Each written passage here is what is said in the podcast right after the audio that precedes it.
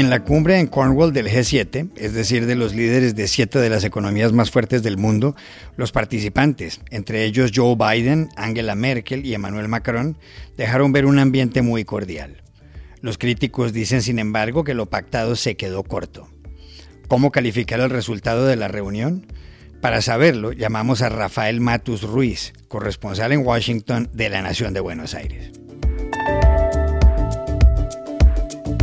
La detención el fin de semana en Nicaragua de al menos cinco opositores, que se suman a cuatro precandidatos presidenciales arrestados, ha hecho aumentar los reparos al régimen. En esa línea crítica, el escritor Alberto Barrera Tisca publicó en las últimas horas en The New York Times una columna titulada Daniel Ortega, el hijo de Somoza. Le preguntamos por qué. El domingo, tras 12 años en el poder, Benjamin Netanyahu dejó de ser primer ministro de Israel. Lo reemplazó el conservador Naftali Bennett, a nombre de una coalición de ocho partidos muy diversos, cuyo otro socio principal es el centrista Yair Lapid. ¿Cuáles son los retos del nuevo Ejecutivo, con mayorías mínimas en el Parlamento? Hablamos en Tel Aviv con el periodista Marcelo Kisilevsky. Hola, bienvenidos a El Washington Post. Soy Juan Carlos Iragorri, desde Madrid. Soy Dori Toribio, desde Washington, D.C. Soy Jorge Espinosa, desde Bogotá. Es martes 15 de junio y esto es todo lo que usted debería saber hoy.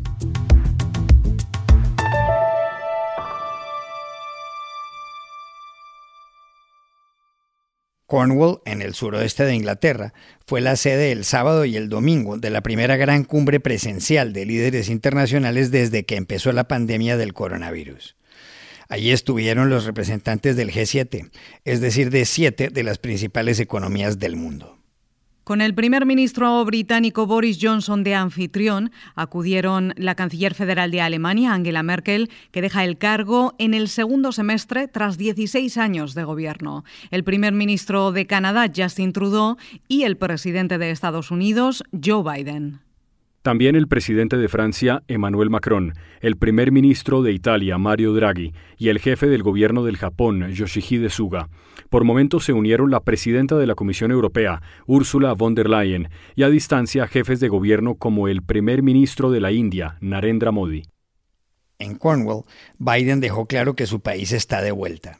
Estados Unidos ha regresado a la mesa, dijo, y agregó, los líderes y los ciudadanos de los países del G7 habían notado la falta de participación y de compromiso de Estados Unidos en los últimos tiempos. America is back at the table. America is back at the table. The lack uh, of uh, participation in the past and and full engagement uh, was noticed significantly, not only by the leaders of those countries, but by the people in the G7 countries. No obstante, hay quienes dicen que en materia de compromisos efectivos, la cumbre se quedó corta. Para empezar, el G7 no donará a los países de ingresos bajos mil millones de dosis de la vacuna del coronavirus, como se había informado. Consiguió 613 millones. Por otro lado, Estados Unidos no pudo convencer a sus socios de que condenaran con mayor dureza a la China. Italia y Alemania se negaron, y Macron, que llamó a ese país asiático rival económico, dijo que la idea del G7 no es convertirse en un club anti-China. Después de la cumbre, Biden se reunió ayer en Bruselas con sus socios de la Organización del Tratado del Atlántico Norte, la OTAN, que subió el tono y dijo que China constituye militarmente un desafío sistemático. Biden reiteró que Estados Unidos cumplirá lo consagrado en el artículo 5 del Tratado de la Alianza, según el cual, si un Estado miembro es atacado, los demás lo entenderán como una agresión a todos y reaccionarán en consecuencia. Mañana el presidente estadounidense sostendrá una reunión clave. Será con el presidente ruso Vladimir Putin en Ginebra. Habrá roces. Biden regresará después a Washington. ¿Cómo puede describirse la cumbre del G7? A simple vista los líderes parecían estar a gusto. Pero, ¿y los resultados? Contactamos en Washington al corresponsal de la Nación de Buenos Aires, Rafael Matus Ruiz.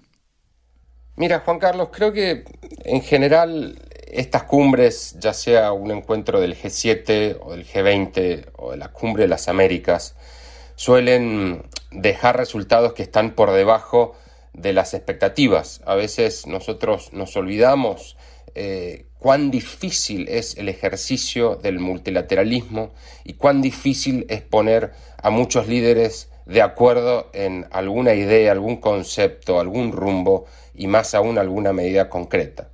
Me parece que el mensaje central que deja eh, la cumbre del G7 en Inglaterra es el retorno a la diplomacia tradicional, el regreso de Estados Unidos a la arena global luego de cuatro años caóticos con Donald Trump en los cuales el mundo prácticamente no pudo ponerse de acuerdo ni avanzar en ningún tema. Es cierto que, por ejemplo, en el caso de la donación de vacunas, mil millones eh, de dosis para los países más pobres, que incluye una mezcla de promesas viejas con compromisos nuevos, está muy debajo, muy lejos de lo que el mundo realmente necesita. La Organización Mundial de la Salud ha dicho que hacen falta 11 mil millones de dosis para terminar de obligar la pandemia. Es cierto también que, por ejemplo, en el caso del plan de infraestructura global que propuso el G7, que puede llegar a beneficiar a América Latina, no hubo, por ejemplo, un monto de dinero concreto. Pero por lo menos se acordaron puntos en común, hubo definiciones en común y volvió la diplomacia tradicional, volvió el multilateralismo, luego de cuatro años donde, como te digo e insisto, no se pudo avanzar prácticamente en ningún tema. Creo que es una buena noticia y ahora volvemos otra vez a los avatares de la diplomacia, un ejercicio difícil para encontrar acuerdos y encaminar el mundo hacia el lugar donde todos queremos.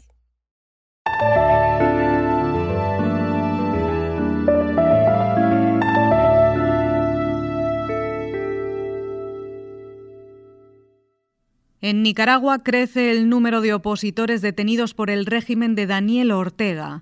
El fin de semana, las fuerzas policiales arrestaron por lo menos a cinco, una cantidad que se suma a los cuatro precandidatos presidenciales que han perdido la libertad desde principios de mes.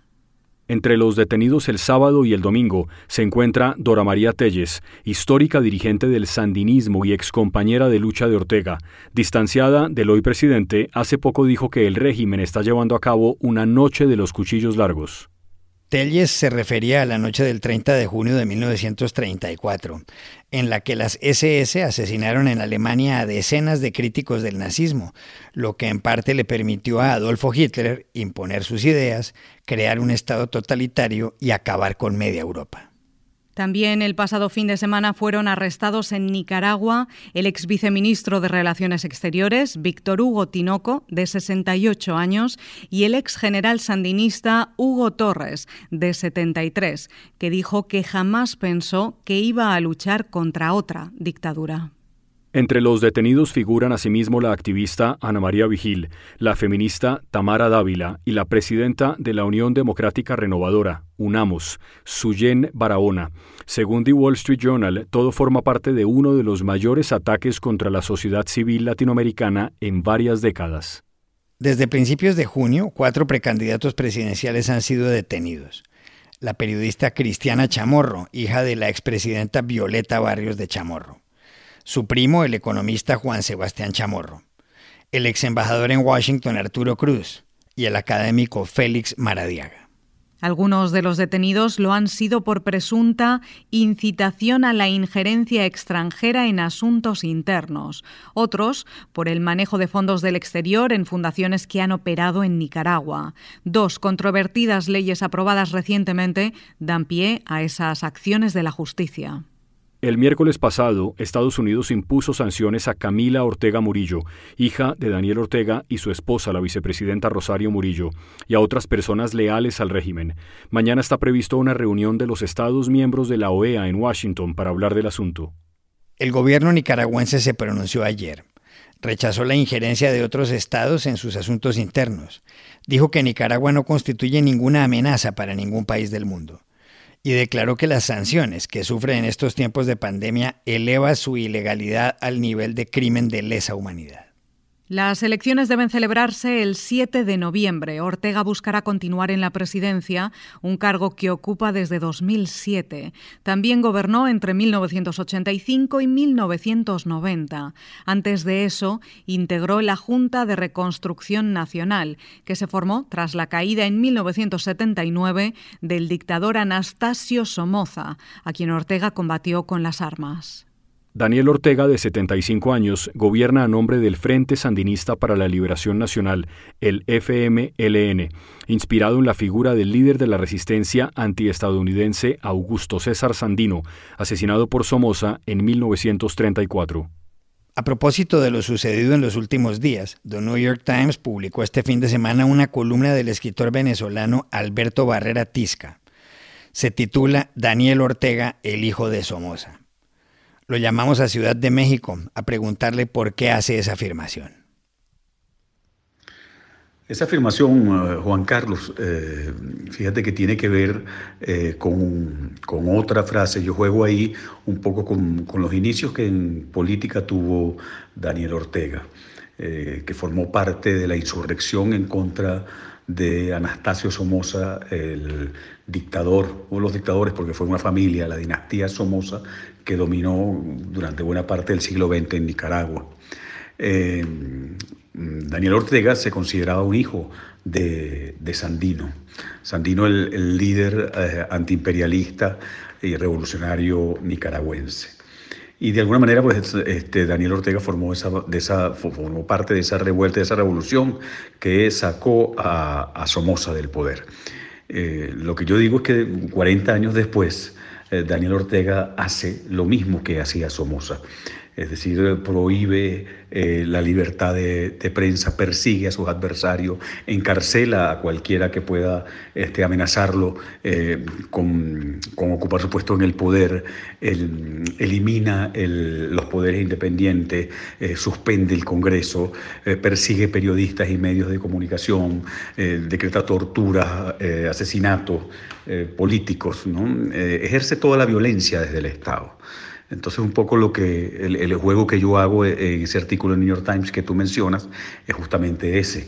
Es decir, que eh, habiendo, em, habiéndose levantado en contra de Somoza, mm, varias décadas después, eh, Daniel Ortega em, eh, se ha convertido también en un dictador.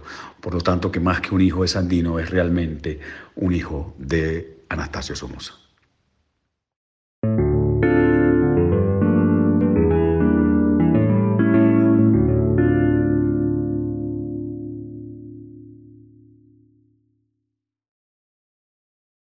El domingo, tras 12 años de gobierno, Benjamin Netanyahu dejó de ser primer ministro de Israel. Fue desalojado del poder cuando una coalición de ocho partidos logró en la Knesset, que es el Parlamento, una mayoría mínima.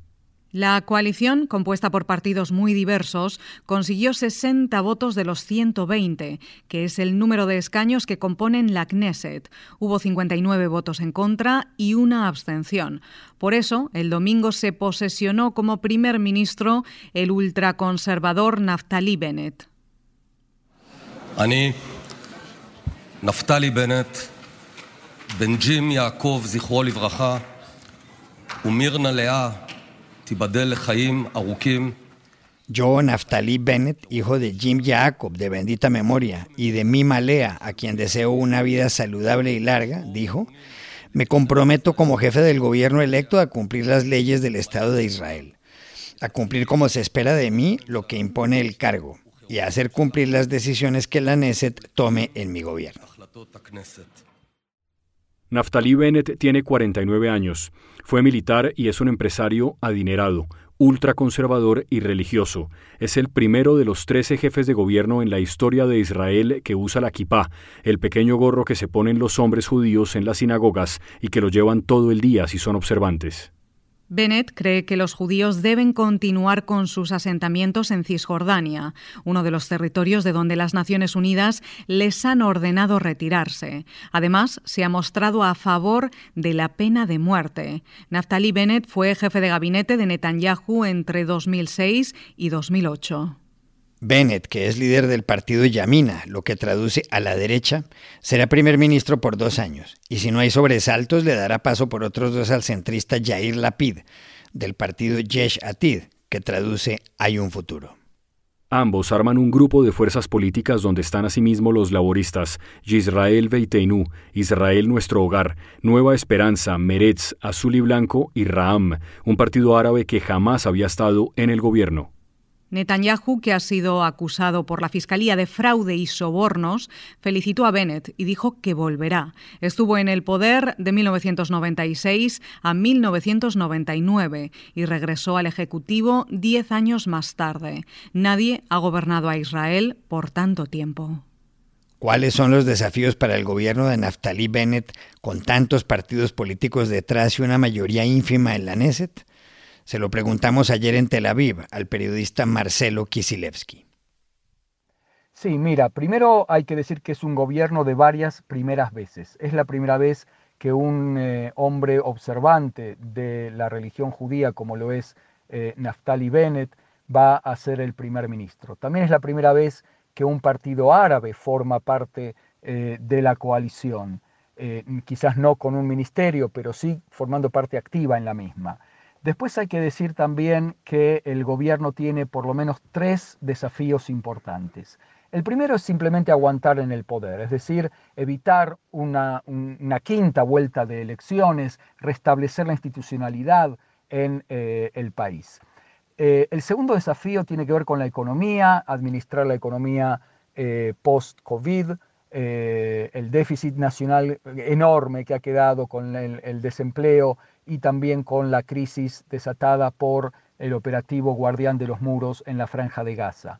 Em, el tercer desafío va a tener que ver con restaurar la paz interior entre los propios israelíes, tanto entre árabes y judíos dentro del Estado de Israel, como entre eh, religiosos y laicos, entre derecha e izquierda. Ha quedado una, una eh, situación de bastante hostilidad dentro de los distintos sectores, incluso llegándose a la violencia también en el marco del operativo en Gaza. Es decir, yo creo que es un gobierno que eh, su principal objetivo va a ser eh, aguantar sin resolver eh, los principales problemas que tiene Israel, que tienen que ver con el conflicto con los palestinos o los problemas de religión y Estado, y sencillamente mantener el status quo, restablecer la economía, y evitar nuevas elecciones.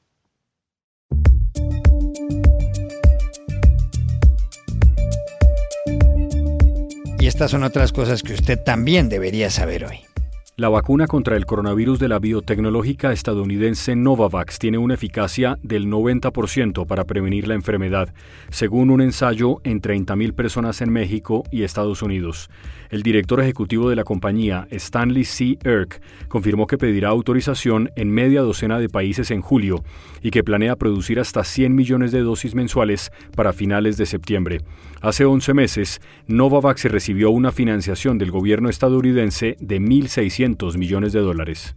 El primer ministro británico Boris Johnson anunció ayer que la vuelta a la normalidad se va a posponer al 19 de julio, la fecha planteada para acabar con las restricciones por la pandemia del coronavirus, que llevan 15 meses en vigor, era el 21 de junio. La razón del cambio es la variante india de la enfermedad y el rápido aumento de casos. Creo que es sensato esperar solo un poco más, dijo Johnson, que espera que en un mes dos tercios de la población adulta esté completamente vacunada. I think it is sensible to wait just a little longer. By Monday, the 19th of July, we will aim to have double jabbed around two thirds of the adult population. Johnson aseguró que esta medida permitirá que la campaña de vacunación avance y que no cree que haya un nuevo aplazamiento. Y aquí termina el episodio de hoy de El Washington Post, El Guapo. En la producción estuvo Cecilia Favela. Por favor, cuídense mucho. Y pueden suscribirse a nuestro podcast en nuestro sitio web, elwashingtonpost.com, seguirnos en nuestra cuenta de Twitter, arroba el post, y también nos encontrarán en Facebook, buscando el Post Podcast. Chao, hasta mañana.